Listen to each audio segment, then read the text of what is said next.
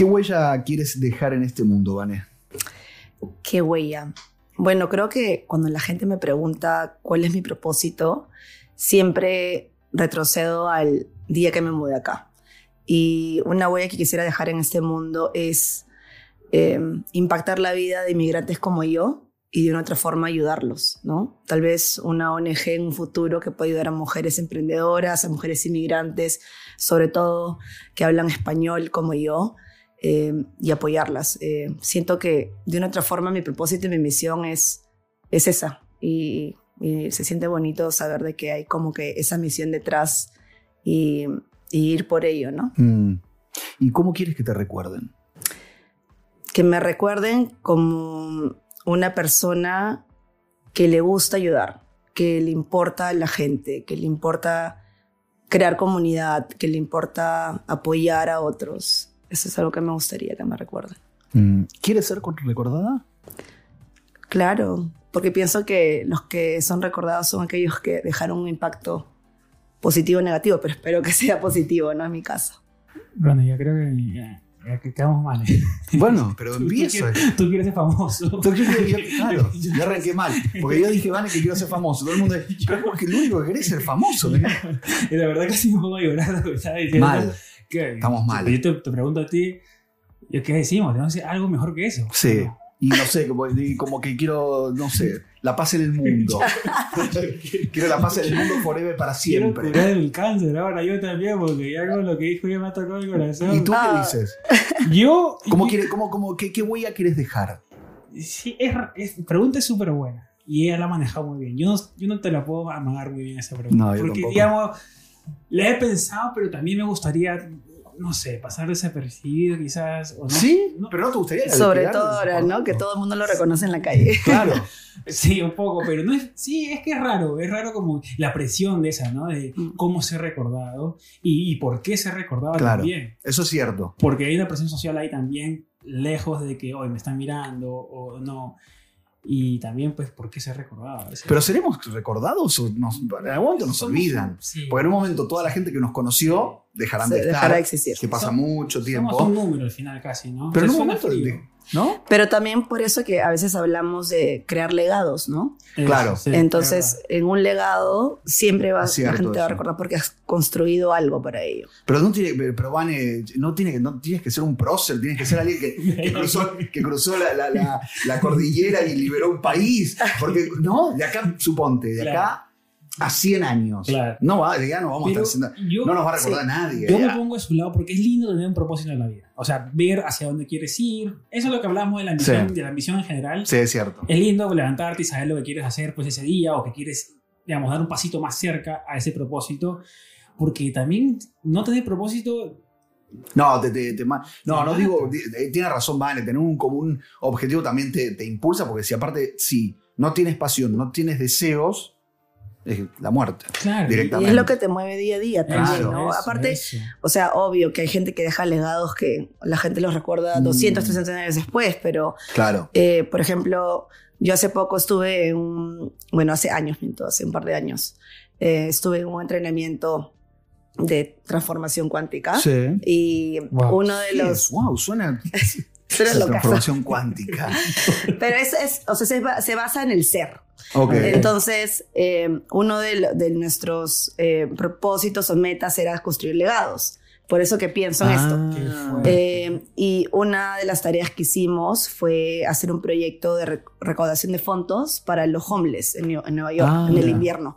Entonces recaudamos plata, fuimos a tocar puerta a todo el mundo y finalmente nos lanzamos con una ONG acá y logramos hacer un día, ¿no? De, de darles comida, Sí. darles este, víveres, darles lo que necesitaran para que puedan subsistir. Eh, pero para mí, por ejemplo, un proyecto que, es, que hoy día lo estoy pensando y masticando es, no sé si han visto la serie Netflix en Made. Sí. Sí, Ya. sí.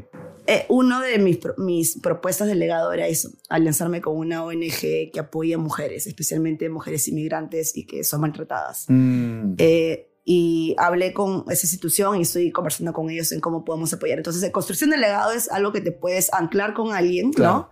Y cómo puedes hacer de que eso subsista a través del tiempo, inclusive Claro. cuando tú ya no estés acá. Claro. Eso está bueno, ¿eh? Sí, sí, eso sí, ves, claro. Vane piensa en algo. No sé, yo dije que quiero ser famoso, yo quiero ganar. Todo muy, muy, Muy frío. muy claro, muy de vuelo bajo, muy, de- muy rasante. Bueno, Está pero- acá un poco más arriba, hay que elevarse. Pero es que en el mundo tiene que haber un balance. Pues hay gente que va a ser así, hay gente que no lo va a hacer también.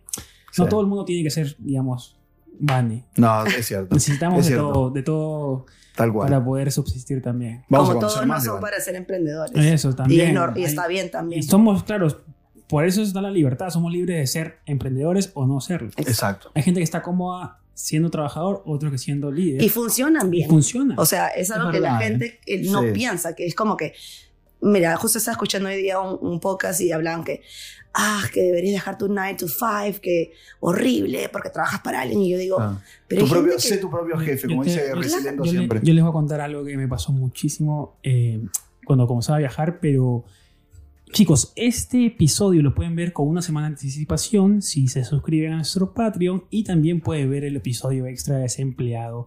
Esta tarde estamos con Vanessa Ponce, eh, peruana emprendedora, viviendo en Nueva York y amiga, súper amiga mía, y yo hace tiempo quería conversar con ella sobre estas cosas porque me parece súper capa. Ahora sí, comencemos con el podcast, chicos.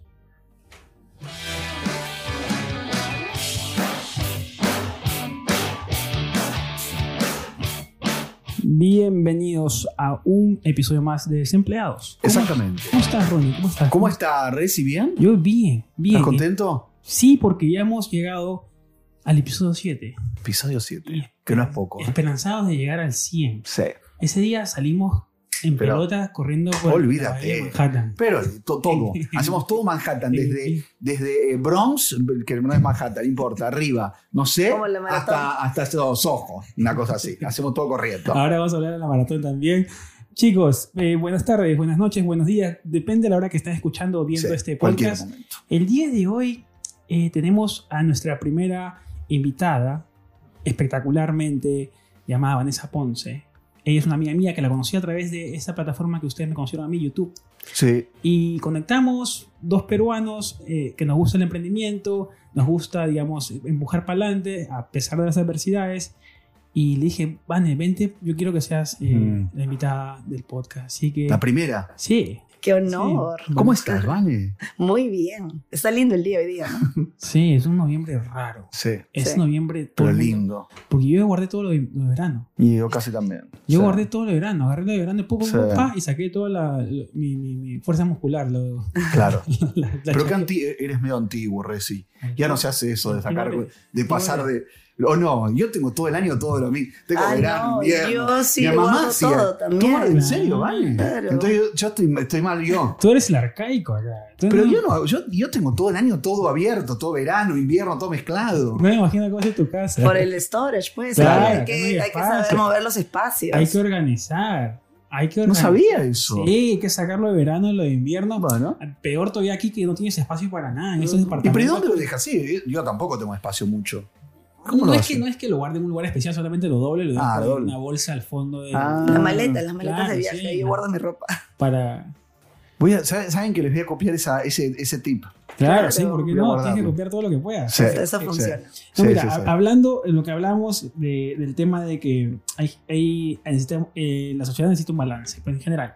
Mm. Yo cuando viajaba, yo decía, pues, ¿por qué todo el mundo no viaja y deja de trabajar lo que estaba mencionando ella? Que yo soy emprendedor, yo soy freelancer, yo estudiaba, yo soy feliz. Y, y yo decía, y yo regresaba a mi casa una vez al año, un Mm. mes a, a visitar a mi familia, y veía a mi hermano mayor que él era feliz con sus hijos y su familia, no viajando, no saliendo los fines de semana de viaje, solamente jugando fulbito, pelota, en los fines de semana, tomando cerveza con sus amigos. Y él listo. era mega feliz. Sí. Entonces, ahí yo comencé a entender que, digamos, no todo funciona para todo el mundo. No, eso sí, eso Entonces, es bueno. claro, es- y es bueno, porque imagínense si todo el mundo estaría viajando y todo el mundo estaría... Porque a mí lo que me pasó, y ahora vamos a comenzar con Vane, fue que cuando yo pues, llegué a mi objetivo, que era conocer cierta parte del mundo, a mí me entró el estrés de, ¿ahora qué hago después? Ya hice lo que Mm. quise. O sea, ya llegué a mi objetivo de vida, que es viajar hasta Oceanía, siendo peruano, con todos los problemas de visa que tenemos. Llegué y dije, ¿y ahora qué hago? Me entró el, el miedo de que ya logré lo que quise lograr, ahora tendré que morir. No, no. Siempre nuevos retos. Claro, eso. Y eso es lo que, te, Mm. lo que comienza a, a, digamos, a abrirte el mundo. Eso quería preguntarte, Vani, ¿cuáles fueron tus retos y hace cuánto? Primero, ¿hace cuánto que estás? ¿Y viniste directamente a, a New York o, o- o fuiste a otras ciudades de Estados Unidos? Voy a cumplir 13 años en New York en Tres. diciembre 31. O sea, vine tipo cábala. Ah, viniste ese día. Ese día dije, Increíble. año nuevo, lugar nuevo, vida nueva, todo nuevo.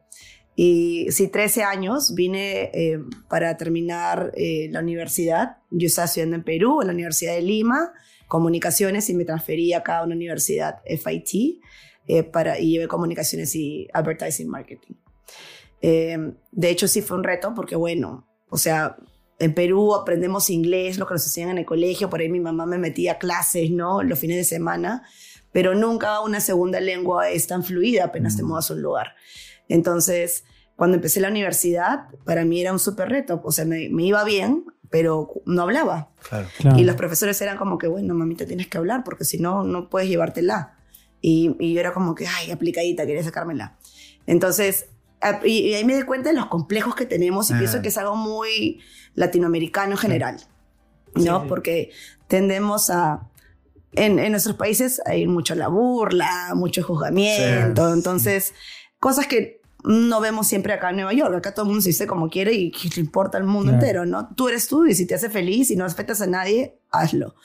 Y cuando yo vine y cuando me tocaba hablar, yo decía, ay, la gente se va a burlar de mi acento, ¿qué van a Ah, decir? tenías como un poco de vergüenza. Complejo, claro, total.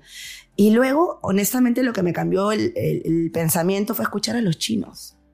Porque Mm. mis compañeros chinos tenían un acento mucho más Marcado. pronunciado y ellos igual hablaban. O sea, si alguien les entendía la mitad de lo que hablaban, si tenían que repetir, lo hacían.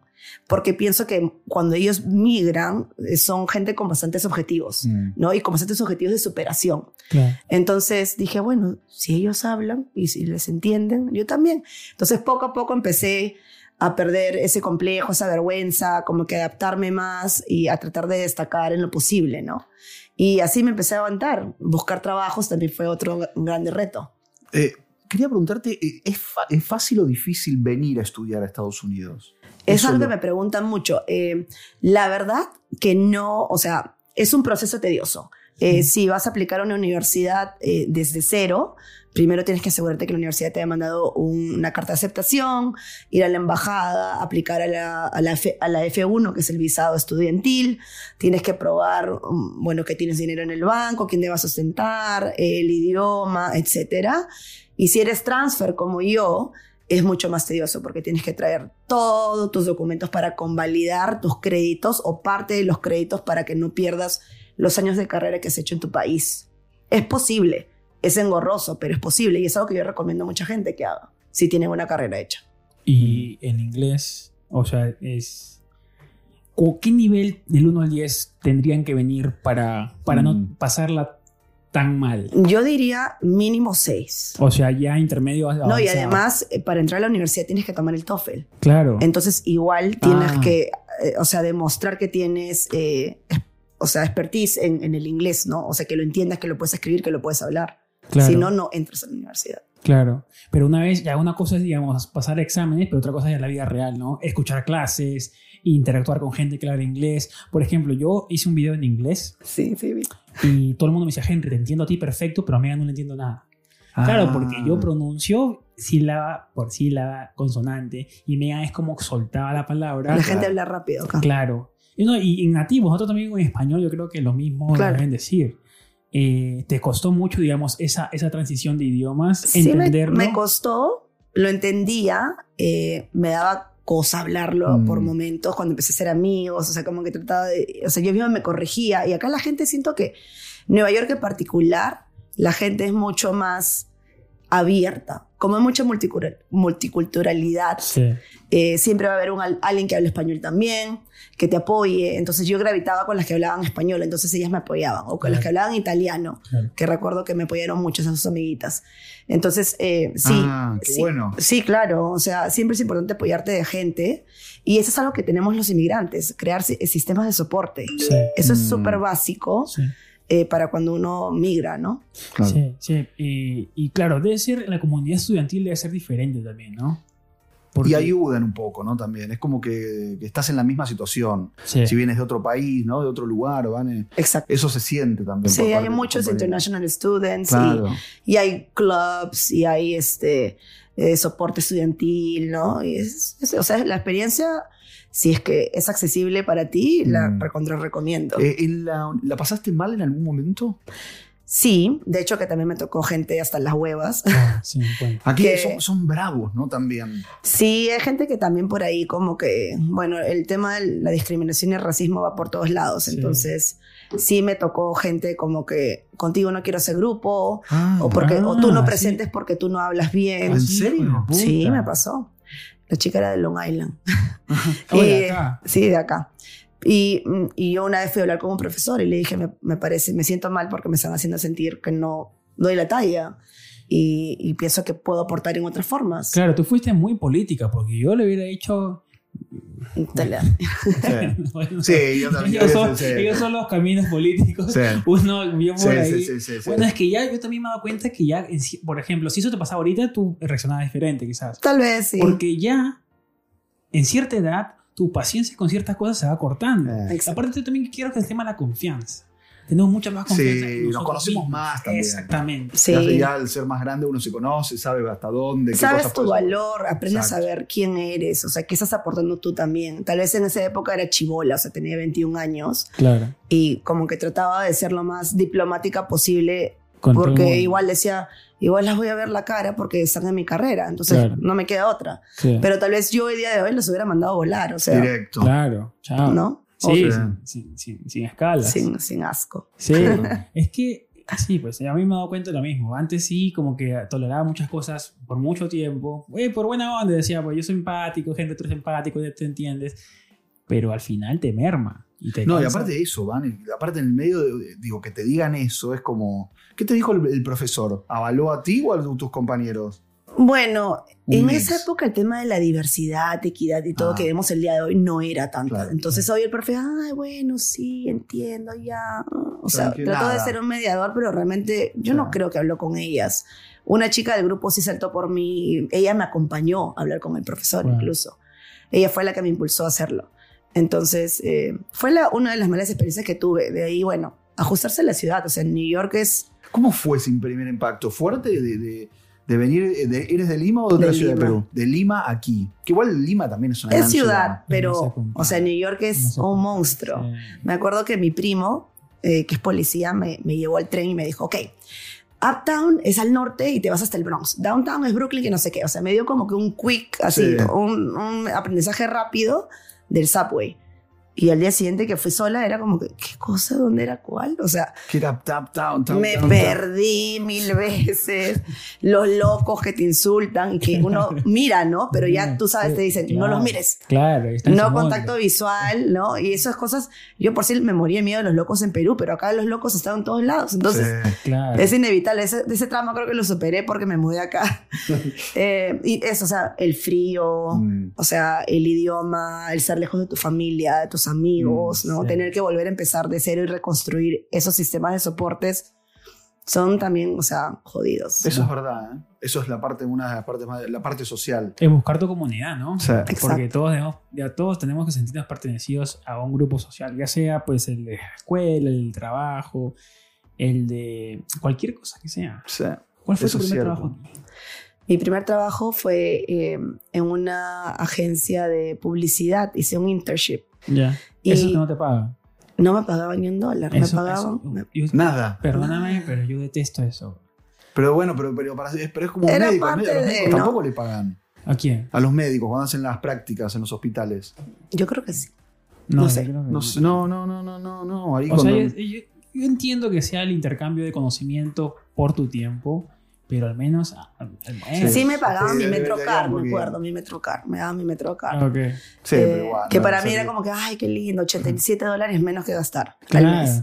Claro. Y en esa época costaba 87, 87 dólares. Ahora sale como 120 por Sí, mes, 120 y tantos, ¿no? 50 dólares más. O sea, Y y también hice otro, y a paralelo hice uno en Biocom, en. MTV, en Nickelodeon, me acuerdo. Y bueno, bu- buen, buen trabajo, pero en ese no tampoco te pagaban. No me pagaban nada, ese ¿Y? ni siquiera me trocar.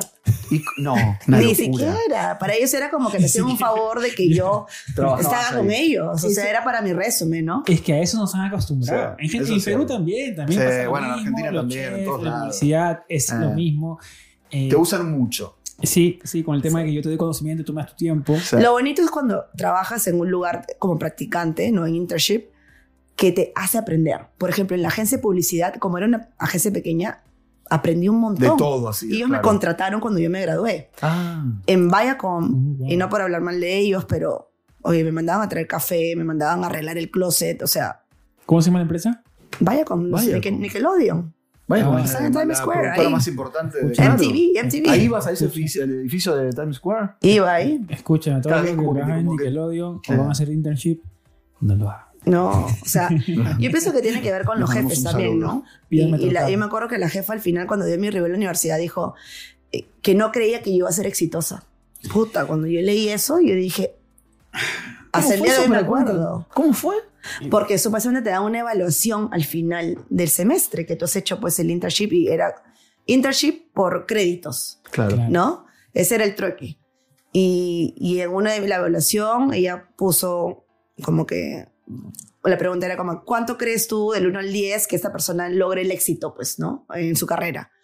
Y ella puso eh, no so likely, una cosa así. Y yo, Uh, uh, y yo, pero Claro. escúchame, me mandabas a arreglar este claro, claro. O sea, ¿No estantes y el café frío, café, entonces? mañas, o sea. No, no, un desastre. ¿no? ¿no? O sea, Tú pena eres- porque eso es, es el liderazgo, o sea, total, no, no es la empresa, es la gente Las personas, en, claro. en, en posesión del ¿Tú líder. eres rencorosa? Uf, Y si la ves mañana ah, y tú con tu empresa y ella va a hacerte un servicio, ¿qué le dirías? O sea, ¿la contratarías o Claro. por eso dirías que no solamente? sí.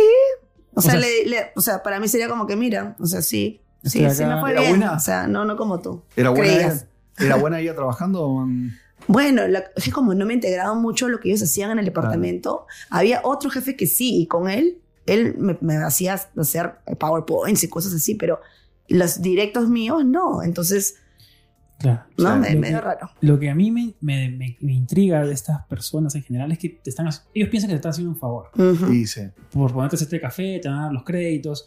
Es un trabajo que lo podría hacer cualquier persona. Mm. Y al final, pues, uno pierde el tiempo. O sea, uno gana crédito, sí, pero uno está ahí para aprender también, ¿no? La Claro. idea es esa, que vayas a aprender. La idea es que tú oficio, lo que aprendas. necesitas. O sea, porque eso te permite discernir si es que por esa ruta quieres ir o Para- no. Para eso ¿no? son las prácticas, exactamente. Totalmente. Exacto. Porque si no te Totalmente. gusta, pues ahí puedes dar el- el- el- la vuelta de timón y irte Ah. por otro lado. Exacto. ¿Y en algún momento, Vani, te, te frustraste?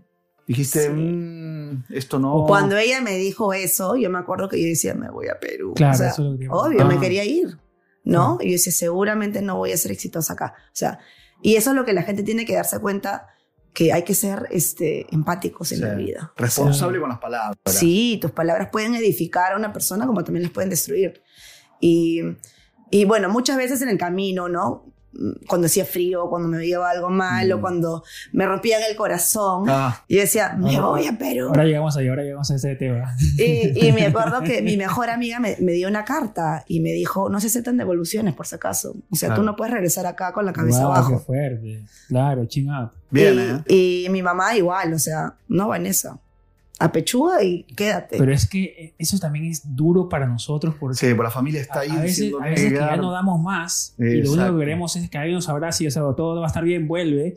Pero que nuestra cultura es de no fracaso. Tú ahí en Estados Unidos tú tienes todo, Eso acá no tienes nada. pasa, ¿eh? Con todos. Es que es, no es las- el, el país de las oportunidades. Claro. Que sí, Que sí, lo- pero no para todos funcionan, pues Claro, exactamente. Tal Yo cual. siempre he dicho, digamos, a ver, ra- voy a resumirlo.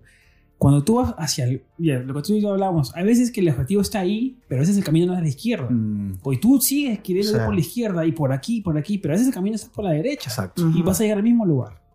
Pero a veces estamos, digamos, conectados con el camino de la izquierda que no queremos, digamos, darnos cuenta, pues estamos tan con, digamos, esa mirada de caballo que dicen que así es el Sí. Entonces nos damos cuenta que si le damos un poquito para la derecha, nos la llevamos facilito. Y hay Abrir un poquito la oportunidades, cabeza. claro. hay oportunidades que se nos pasan por eso. Exacto. Algo que yo he aprendido acá, a lo largo de los años y con gente que he hablado eh, que está en el mundo espiri- espiritual. Sí. Ah, tú ya, ya me di cuenta que ella está con el. Esa parte espiritual está bien, Sí. está bueno. No, ellos, o sea, de hecho que me ayuda a conectarme un montón, como que a aterrizar, ¿no? Eh, eh, una amiga me dijo como que, Vane, siempre, o sea, no te cierras a las oportunidades, lo que tú dices ahorita, Sí. porque a veces decimos, no, que yo quiero ese, esa cosa, ese proyecto, ese trabajo, tal cosa. Sí. Y no, nada más. Y vienen mil oportunidades, pero no las quieres ver porque no está lo que tú Claro. querías. Y a veces te robas momentos, oportunidades o, o lo que sea, proyectos por simplemente querer ir Totalmente. a lo que tú crees que es lo mejor para ti. Y no siempre es así. Exacto. Igual me pasó a mí de niño con el fútbol. Yo quería ser futbolista porque era la única opción que me enseñaron de niño que existía. Mm. ¿Entiendes? O No sea, sabía. a mí me dijeron, claro, yo toda mi vida quería ser futbolista. Ahora ya no veo ni fútbol porque ya encontré que hay, hay más de la vida que el fútbol, ¿me entiendes? O sea, Claro. más que ir a alentar, que me encanta también. O sea, no lo pierdo. no ¿Eras pierdo la bueno? ¿Eras bueno jugando? Muy, muy bueno. Ah. Súper bueno. no, de verdad era bueno. No quiero que se rían tampoco. Habría, bueno. que, habría que ver esos videos. Era- no, en ese tiempo no había. Claro. Imagínate en mi casa en Breña, no, no había para la ¿Y, no- cabeza. ¿Y por qué? ¿Y cómo fue? ¿Seguiste? Lo que pasa, mi papá muere, entonces yo pierdo toda la intención de, de futbolista, entonces mi mamá me dice, ya, métete a la universidad. Claro. Bueno, porque dije, Henry, ¿qué vas a hacer? Me dice, "Pues, no, no sé qué hacer, yo quiero ser futbolista. No tenía opciones, a mí nunca me presentaron el abanico de opciones que había, y de verdad, de verdad pues pa- también para nosotros era solamente o ser futbolista o estudiar. Mm. Max- para un hombre más o menos va por ahí. Sí. Y para mujer también quizás, no sé cómo es, pero a mí era, tú juegas bien fútbol, ya, pongámosles en el equipo, busquémosles el contacto, bla, bla, bla. Chao. Y ya yo estaba como conectado con la idea de ser futbolista sí o sí. A mí nunca me dieron Wow. digamos, otra opción porque entre nuestros amigos nos retroalimentábamos con la idea de ser futbolista. O él juega bien, él no juega bien, él lo puede hacer, él no lo puede hacer.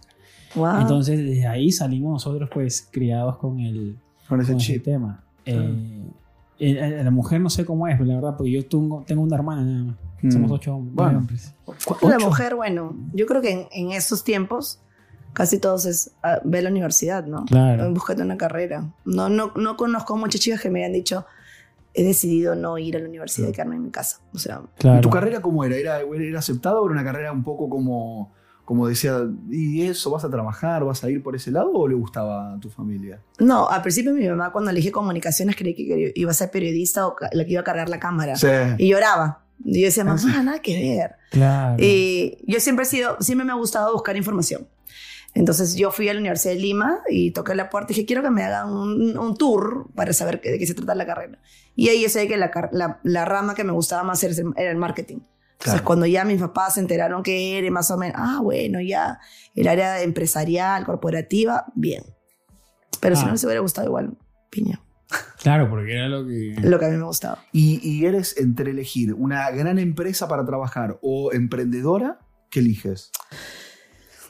A esas alturas de mi vida estoy entre ambos. Ok. O sea, siempre, o sea, después de que trabajé con las agencias de publicidad, ¿no? Y la pasantía en MTV, este, eh, trabajé en esa agencia de donde aprendí muchísimo, o sea, esa gente fue súper buena onda, eran todos latinos, era una agencia para el mercado latino, eh, y, y se presentó la oportunidad de trabajar con mi familia. Yo me fui de Perú pensando y diciendo que nunca iba a trabajar en mis negocios familiares, porque Mm. mis papás siempre han tenido negocios desde que yo era niña. ¿De qué tipo? ¿Qué negocio? Turismo, un hotel y una agencia de viajes. Ya. Y yo era la rebelde. No, yo no voy por ahí. O sea, yo me voy Nada a independizar y voy a ser exitosa en Nueva York sin ustedes. Bien. Pero lo chistoso fue que, bueno, pasé por una ruptura bien fuerte para mí En Perú acá. acá. Uy. Entonces ahí me fui de la agencia. Justo la agencia se iba a, iba a hacer un merge con otra agencia. Bueno, todo un barullo ahí que no había estabilidad. Y paralelamente estaba terminando con el que era la persona con la que yo vivía en esa época. Ya Y convivías. sí, o sea, él era, él era mi love en esa época. Entonces, eh, mi mamá vino y, y me dijo, oye, ¿por qué no trabajas conmigo? O sea, tú tienes el idioma, eh, la empresa hace mucho B2B, entonces trabajamos con empresas que son en el extranjero, que traen grupos a Perú. Ya. Entonces, eh, la idea era, bueno, y que yo represente a la empresa en estas ferias internacionales, que yo haga los planes de marketing. Y así como quien no quiso, me metí a la empresa a trabajar y por nueve años. Entonces, Ah. básicamente he sido mi jefa por nueve años. O sea, tenía a mi mamá como jefa, que también ¿Cómo es tener a tu mamá como jefa? es, O sea, es bonito, es, es un reto, porque claro, depende cómo sea tu mamá. Mi Sí. mamá tiene un carácter más Fuerte. O sea, Bueno, mi mamá es, Es súper jovial. Su mamá es una persona jovial. Ah. es energía. bella, es súper, es lo Bueno, máximo. Yo pero, lo veo así, pero con hijos de ser diferente. ¿no? Como Pero- Claro, es el tema de conocerla trabajo, como, como claro. amigo o amiga Sí, del mamá. hijo que es linda, pero es, es una, bueno, no pero, o sea, es una mujer bien disciplinada y comprometida. Entonces, o sea, como jefa, yo por más que era mi propia jefa, era como que así te haya sido una juerga ayer, te tienes que levantar a las 8 de la mañana y le siente como sea. O sea, la responsabilidad está ahí. Ah, eso está bien. Porque Entonces es- es- me enseñó de ética laboral, o sea, de- o sea, porque hay mucha gente que son sus propios jefes y creen que, bueno, como tengo la flexibilidad de hacer mis horarios, Claro. puedo pegármela y levantarme mañana a la una. No. O sea, mi mamá era tus. O sea, lo que los emprendedores tienen que saber es de que sus clientes son sus jefes. Claro. Es bueno eso. Vani, pero, eh, perdón, quiero preguntarte, ¿y trabajaste aquí en New York para tu empresa familiar o volviste Acá. a Perú? Ok, O sea, yo empecé a hacer remote work antes de que, Claro. antes de que se vuelva de moda. exacto. Antes que haya conexión de 100 megas. Sí, literal. o sea, nueve años desde mi casa. Mi único coworker en mi casa era mi perro. ¿Y te rendía trabajar para Perú de acá? Sí, claro. De hecho, que también hacía pues cachuelos Cosas acá. adicionales. Como soy marquetera, tenía clientes y hacía consultorías aparte. ¿no? Ah, entonces tú has estado nueve años con la empresa de... fa- ¡Wow! Qué bueno eso. Nueve años. York. Interesantísimo. Sí. Porque la presión aquí de pagar recibos todos los meses es súper alta. O sea, Obvio. Es súper, súper alta. Sí. Y, a ver, tú estuviste acá, tienes 13 años. En el amor te fue bien, porque ahora estás casada, felizmente casada. Sí, ahora sí. Ahora sí. Pero emocionalmente, ¿cómo lo llevaste? Las rupturas Claro. y todo eso. Eh, ¿Cómo te reconstruiste? Porque yo sé que pues uno se rompe. fue fuerte, ¿no? Obvio. Aparte, eh, creo que acá, o si uno migra a cualquier lugar, tus eh, creencias y costumbres culturales y sobre relaciones no son iguales que las personas en otro país. Claro, sí. Entonces, este chico era latino, pero era bien agringado. mm. Entonces, para él era como que eres muy pegada a tu familia. Oh. Porque todo tienes que consul- consultarle a tu familia. Y para mí eso es normal. O sea, yo tengo un- algo pasa en mi vida y es como que, mamá, me pasó esto, ¿qué Claro. crees? O papá, mira tal cosa. O Mm, hermana o hermano, claro. ¿no? Tu soporte. Exacto. Entonces, él era, ¿por qué tan pegado? Y yo, ¿por qué no? Pero o sea, a él, a él, o sea, tú te diste cuenta al final que le molestaba que tú seas así porque él no tenía ese soporte. Quizás. No, él lo tenía, pero simplemente no lo buscaba. Yo creo que acá la gente a veces eh, crece en este mode de independencia Sí. total, no necesito a nadie que se la creen, entonces ni siquiera sus familias, Wow, qué ¿no? loco. eso, Y él, bueno, él iba muy bien, él tenía muy buen trabajo, entonces yo pienso que por ese lado iba, ¿no? Eh, la cosa. Eh, pero bueno, al final también, eh, bueno, terminamos y, y de ahí yo quise volver con él y de ahí él ya no quiso porque se consiguió una gringa y me choteó en la cara pelada y me dijo, ella es un mejor fit para mí que tú. Uh, Uh, a ti te han bravo. dicho cosas Sí, pero que oye. yo no aguantaría, pero... Literal. O sea, igual, digamos, yo soy hombre, Sí, pero igual, bravo. pero Sí. bravo las palabras que tú has recibido. Horrible. Igual. limpio, ¿ves? ¿verdad? Sí, yo me acuerdo que estaba mi mamá acá. Mi mamá vino literal a decirme, yo no voy a este, arreglarte la vida, pero vengo acá a apoyarte. Si necesitas con quién llorar, yo estoy acá. Claro. Y mi mamá se tomó un vuelo y vino.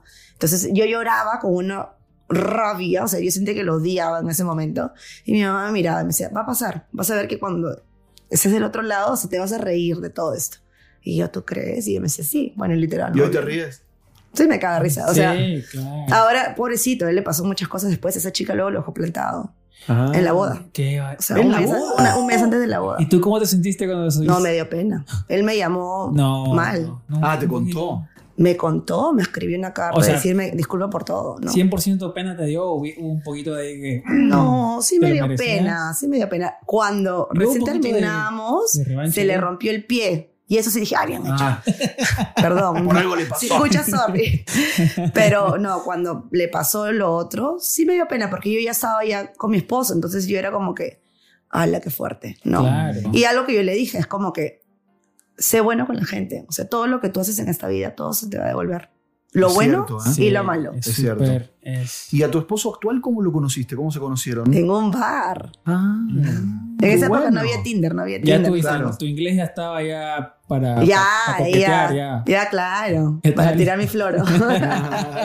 ya no estaba Está de buena, moda- sí, ya no está estaba de moda guay. estudiante, sino que Claro. No, yo también, añadiendo lo que estábamos hablando hace poquito del tema de que todo da vueltas, yo me acuerdo que yo trabajaba en Argentina de mesero y te había este parrillero, parrillero que le dicen ahí, que Parrillero. trataba a todo el mundo mal. Y a mí me trataba mal, claramente, porque yo no era nada especial, recién llegaba. Me decía, peruano de mierda. Peruano de mierda, que Uy, no lo sabes mataría, trabajar. lo, lo mato. Y yo dentro estaba como, yo tenía como 23 años. Yo estaba como dentro, y vas a ver, vas a ver, me está, me está llegando. Y yo, Ah. yo te aguanto hasta cierto punto, después grito. claro. O sea, y el tipo me decía, perdón de mierda, que no sabes trabajar, vete a la mierda, bla, bla. Y yo me acuerdo que me tomaba el bus porque un día me fue tan mal que rompí vaso, se me falló, se me juntó toda la comida, enfrié, dejé a gente sin comer y se me fueron sin pagar. Fue como mi segundo día. Y él, y él en- en- encima de eso me comenzó a gritar. Entonces yo me metí, me metí al bus y comenzó a llorar. Yo no lloro nunca. Yo, pero yo estaba en la frustración. La frustración, Claro. claro. Estaba- Sí, sí. Y parte no tenemos opción, porque yo tenía que seguir trabajando para comer. Mm. O sea, yo tenía que lavarme la cara y el día siguiente volver de nuevo. Sí. O sea, no tenía opción de, ay, me quiero, no quiero trabajar, me quiero ir. No, no es que estás en tu casa, que vas, mamá, sabes que voy a otro trabajo. No, ahí está.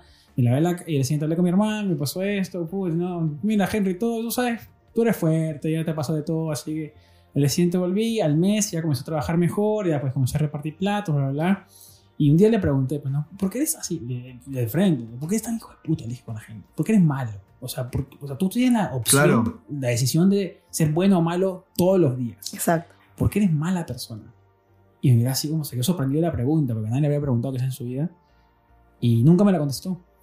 Nunca pudo contestar. No hay moraleja, no hay moraleja en, esta, en Claro. esta historia. Tal pero vez alguien lo trató así. Puede Y- ser. Porque eso también pasa con el tema de los inmigrantes. Es como que hay esta creencia Mm. de que, bueno, pues como yo vine y yo sufrí, Claro, tú tú también tienes que pagar tu derecho de piso. Ese- Tienes que sufrir. Y esa huevada no puede ser. O ese, sea, círculo, ese círculo de fuego es horrible. no, no, yo, mira, yo, yo he hablado hasta con familias, yo he escuchado cosas así, como que, bueno, a ti, pues, como tú viniste a estudiar, tú no sufriste. Y yo dije, oye, pero, o sea, porque tal vez no vine en ciertas circunstancias que otros vinieron, no significa que también tuve mis desafíos y retos, o sea, no todo fue color de rosa y no todo nunca lo es. Claro. Y a mí sí me quiebra y, y me incomoda cuando escucho gente que dice, bueno, pues es que te toca pagar derecho de piso.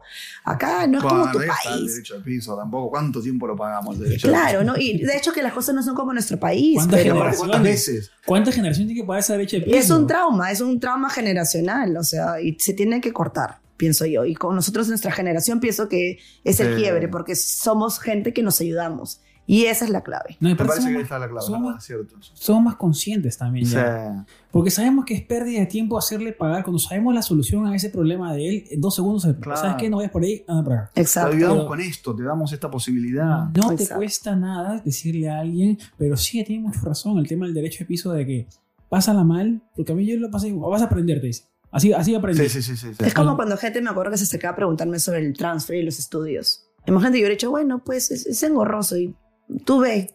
No, yo tienes que hacer esto, esto, esto, esto, esto. Si eran de Perú, les daban información en esa época que no sé si era vigente, pero era como que anda acá con el traductor tal, haces esto. haces-". Porque si tú puedes facilitarle el camino, Sí, o sea, que tú estás labrando, ese, esa es la clave. Tú estás labrando un camino para los que vienen atrás Ahorrar tuyo, tiempo. ¿no? Claro. Pero al Exacto. final esa es también tu personalidad, que te gusta ayudar. También, Porque no, todo, sí. no todo el mundo, o sea, yo Mm. conozco de todo y no todo el mundo es igual. No todo el Claro. mundo es como tú, como Ronnie, como yo. Y es lindo, pues, ¿no? Y es Sí. un trabajo también tener esa personalidad, ¿eh? Porque tú te preocupas mucho. Sí. Te preocupas mucho, no puedes dormir. Y eh, a otra gente no le importa nada. Claro, y a otra gente no, ¿No? le importa nada. Y tú te, digamos, te cuestionas por qué lo hago. Sí. O sea, por qué soy así cuando podría estar durmiendo en mi casa ahorita sin Totalmente. preocuparme de nadie. Exacto. Pero es una misión en la que ella tiene. Y eso es bonito, que cada uno tiene una misión en la vida. Está bueno eso. Cada uno, digamos, como. Sí, bueno, volviendo al círculo de que cómo quiere ser recordado, pues yo creo que tener un propósito y la ciudad y ser migrante te da un propósito también, pues, ¿no? Eso. Cualquiera que sea, sea monetario, sea emocional, sea profesional, eh, te da un propósito diferente. Eso quería preguntarte, Vane, ¿cuál es tu misión? Si tienes que decir esta. Mi misión. Sí. Yo justamente hoy día pensaba eh, conmigo misma y decía, yo siento que hay dos partes de mí. un lado, Vanessa, la profesional que vino con ese deseo, ese hambre de labrarse un camino y ser una profesional exitosa en este país, Ya. ya sea en mis negocios o eh, trabajando para alguien. Y Vanessa, que la he descubierto hace un par de años, cuando les conté del, del curso de transformación De cuántica. cuántica. No qué Pero realmente- no, no sé qué es. Eh, Eso me, o sea, donde trabajas sobre el ser y sobre tu propósito de vida.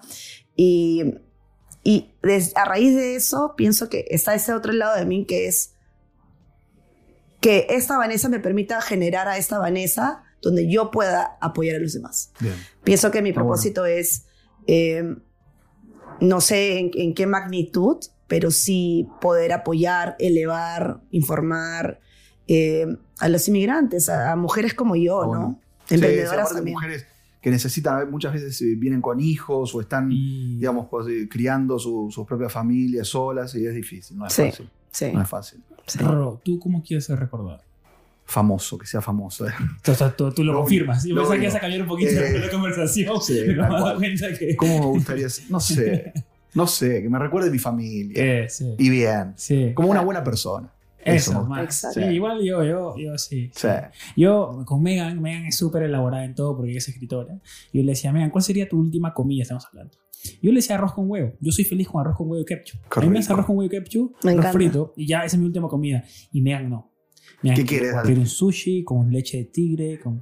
Megan, pero pues, estoy en una cárcel. No, pero es tu última comida, te tienen que dar todo. Todo. Brisket. Todo. Y, y después su amiga dijo, yo, ¿sabes qué? Mi última comida va a ser eh, asistir a la comida de Megan. Porque ella, pidió, ella pidió todo. ¿eh? Ella pidió todo. Así Ya que, está. Es la misma comida que ella. claro, Ahí entonces. Megan es diferente a mí. Igual, tú eres muy diferente a tu esposo ahorita. Uy, sí. Sí, se complementan. Somos completamente diferentes. Yo Sí. soy la, la que habla un montón, la que hace conexiones. Él es, o sea, ¿Trabajan de lo mismo o nada que ver? no, nada que ver. Él es policía. o sea, Ah, nada que ver. wow. Nada que ver, nada que ver. Nada, nada que ver. Pero sí creo que ambos, ambos somos apasionados en lo que hacemos. Claro. Y hay un servicio a la comunidad por parte de ambos también. Sí, Sí. claro. Entonces, eh, eso es lo bonito. Y, y yo creo que lo más importante para mí fue el deal breaker, fue el valorar a la familia. Ah, claro. Eh, él, pues, él aprendió que los domingos, porque yo en Perú crecí con que los domingos son día de familia, yo no podía Ah. hacer planes con mis amigos. Claro. Entonces es algo que he replicado acá. Y cuando tiene domingos libres es el, ya, vamos a estar con la familia, la mamá, el papá van a venir, que no sé qué, mi mamá. Entonces Ah, Super nice. andamos siempre en, en pack, ¿no? En grupo, porque, porque a mí me gusta estar con mi familia y él ha aprendido y yo pienso Claro. que lo valora y lo hacemos juntos ahora. Quiero preguntarte, Vania, también por eh, los fracasos. ¿Cómo, los, cómo lo- todo lo que te ha pasado, cómo lo, lo- lo utilizas, lo tomas? Porque no todo es- siempre es bueno. No, obvio, hay, ha habido fracasos, obvio, en el camino. eh, desde por ahí que perdimos a un cliente que era una de mis cuentas en Mava, Mm. ¿no? Y no, de la pandemia de por sí, o sea, Ah, tener que haber... claro. Perú cerró fronteras, no había ningún tipo de dinero que entraba a nuestras cuentas. Tener que decirle al equipo que ya no podíamos sostener más, no, o sea, los primeros meses no, nos dejábamos de pagar a nosotros para pagarles a ellos. Claro. Y teníamos que subsistir en Nueva York. claro. ¿Me entiendes? Y gracias a Dios, mi esposo ha sido una pieza clave porque me, me apoyó mucho. O sea, fue como que tranquila, o sea, Claro. no te preocupes. Y gracias a Dios, tiene un, un trabajo fijo, ¿no? Eh, y eh, fue súper, súper difícil, o sea, ver a mi mamá llorar cuando tuvo que cerrar sus empresas. O sea, Mm. yo digo, si a mí me dolía, yo no me imagino una persona que ha labrado ese camino por 25 años haciendo eso. O sea, fue súper fuerte para ella. Y en el camino apareció pues el Ghost Kitchen, que fue Collas, eh, Claro. que hice con mi hermana, mi mamá, eh, porque mi hermana es chef. Entonces eh, nos lanzamos ese proyecto y en, y en el camino de hacer ese proyecto nuevo también hubo de todo, ¿no? Mm. Y también lo tuvimos que cerrar al final porque ya no era sostenible Claro. un Ghost Kitchen ya en la, o sea, ahorita en este, en este momento de la pandemia ya no está sostenible como anteriormente. Claro. Entonces, sí, a mí me chocó, o sea, he llorado, me, me he cuestionado, me he sentido fracasada, me he sentido como que, mierda, o sea, ¿dónde me equivoqué? ¿O qué decisión tomé mal? Pero de ahí también me daba cuenta de que, y es algo que le quiero decir a todos que tal vez están atravesando algo, hay factores que no podemos controlar nunca. Sí. Y solamente hay que controlar lo que podemos controlar, que somos nosotros mismos, nuestras emociones, eh, cómo vamos a levantarnos, eh, ¿qué, qué quieres hacer. Y una de las cosas que yo decidí fue, bueno, ¿sabes qué? A este punto en mi vida me encanta ser emprendedora. tengo este proyecto que es mi agencia de, de consultora de marketing para pequeñas empresas, especialmente para inmigrantes. Eso es algo que eh, he dicho que quiero que sea mi misión. Pero hasta conseguir clientes que voy a vivir así del aire, no. O sea, hay que, hay que ser también ser conscientes Claro. y que es bueno para ti. Y ahí dije, me voy a poner a buscar trabajo. O Muy sea, y Muy no está mal. Porque hay gente que es como que, que así emprendedora, todo, tu, propio, tu propio jefe y ahora vas a retroceder. Y yo digo, ¿retroceder a qué? Mm, mm, sí, Al eh, contrario, Es ¿no? que O necesitamos sea, trabajar y aparte eso siempre es una herramienta para volver a ser emprendedora o tener tu Exacto. propio proyecto. Exacto, y creces y aprendes y, y te monetizas. Sí. Porque eh, lo que uno requiere es dinero. estabilidad. Como dice Ariana Grande, se necesita dinero para vivir. Quote, quote. la, la, la, la cité. Ese es para Porque escuché para- un, un influencer Ah, argentino. No, porque tú tiras siempre citas acá. No, y- esta es de Ariana Grande, Ah, tampoco ok. es nada Gracias, sensacional. gracias por, gracias por, por citarla, Orlando, porque no robarte la- las quotes de Facebook. Pero yo se lo robé, peor, peor mi caso, que no solo robé una frase de Ariana Grande, sino se la robé a un influencer que vi. Que la citó a él. Entonces, es un desastre, mío. Eh, yo, yo, yo he fracasado muy, muchas veces, pero muy rápido. Yo siempre digo, fracasen rápido. Claro. No hay tiempo para, y más cuando estás en otro país. Sí, y, sí. y Fraca- y date cuenta que fracaso y vamos Claro, por otro El lado. fracaso es, es parte, lo que la gente no sabe es que el fracaso es parte del proceso del éxito, pues, ¿no? Exacto.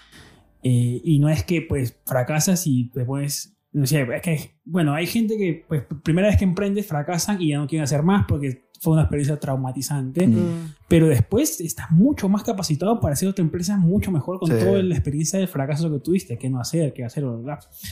Y yo le quiero preguntar a los dos. A primero a Vane. Vane, la Vanessa de hace 13 años, ¿estaría orgullosa de la Vanessa que eres ahora? Sí, Sí. definitivamente. Justamente el sábado me puse a llorar y le decía a mi esposo, esa Vanessa estaría como que, qué bien. O sea, me he parado por mí, mm, he crecido y yo creo que algo como inmigrantes tenemos que siempre pararnos por nosotros. Y algo que tú contabas sobre tu experiencia en Argentina, o sea, sí, las cosas son difíciles afuera, eh, van a haber retos, pero nunca permitas que nadie te robe tu esencia, que nadie te quite tu paz, que nadie te robe tus sueños, Sí. ¿no? Y, y eso es algo que he aprendido a hacer, ¿no? Y, y por eso que sí, definitivamente sí sería orgullosa. Sí, Sí. te miraría hacia arriba. Tú, Ron, el- Sí, me diría, qué bien la hiciste. Sí. Sí, sí. Sí, Estaría orgullo- orgulloso de, de todo lo que hice. ¿no? Sí. Sí, sí. Yo creo que también ¿Tú? gente- Sí, yo creo, sí, sí, yo creo. Porque yo siempre quise vivir de, de internet. Y bueno, Wow. Lo y lograste. ahora, Lo claro, a- a- ahora el tema es que como ya lo logré, este, estoy buscando lo siguiente. Y eso es Claro. lo que me pasa a mí siempre. Que me aburro un poco y quiero seguir a- a- al siguiente paso. bueno. Pero me encanta, me encanta eso y me mantiene como motivado y, y haciendo funcionar el cerebro, que es lo que uno al final busca, pues, ¿no? Como Sí. emprendedor. Es que el emprendedor va a ser un emprendedor por siempre. Por más, que, Eterno. por más que ella vuelva a trabajar en 9 to 5, como dicen aquí, siempre va a estar pensando en nuevos emprendimientos cuando está por la calle. Esto Exacto. podría ser bien para esto, esto podría ser bien para el otro. Entonces nunca vas a parar por más que quieras. Totalmente. Por más que El espíritu está ahí. Y eso, Sí. y eso ya es innato, ¿no? Y ahora estamos cerrando ya, vamos a extender esto un poquito más, pero ¿vale la pena todo el sufrimiento que pasaste? Sí, o claro sea, que para sí. emigrar y todo, ¿sí? Sí, o sea, a veces me pregunto qué hubiera sido mi vida si me hubiera quedado en Perú. Claro. O sea, ¿Y qué piensas? ¿sabes qué? Yo creo que acá aprendí a reconocerme, a valorarme. eh, no creo, siento que Perú hubiera vivido opacada toda mi vida. Sí. Por Mm. el tema de los complejos y el tema eh, de, no sé, de muchas cosas que pueden pasar cuando viví en Perú. Pero acá es como que me di la oportunidad de ser yo y de reinventarme. De, y esa palabra está súper usada, pero es verdad, o sea, te reinventas cuando Sí. vienes a un país Mm. nuevo. O sea, eres quien tú decides ser, Sí. ¿no? Y el camino que Totalmente. decidas tomar. Entonces, mi identidad como peruana incluso, o sea, yo antes no era orgullosa de ser, o sea, me daba igual ser peruana cuando viví en Perú. Y Claro. lo digo y lo, y lo he tocado cierto, mil ¿no? veces. Cuando uno vive en su país Sí. no es como que No lo valoras. Y cuando me mudé acá es como que me siento la embajadora peruana, o sea, es literal, me, me llena de orgullo decir Sí, que soy sí, peruana. Sí, Sí, claro. Entonces, yo creo que todo eso sí vale la pena.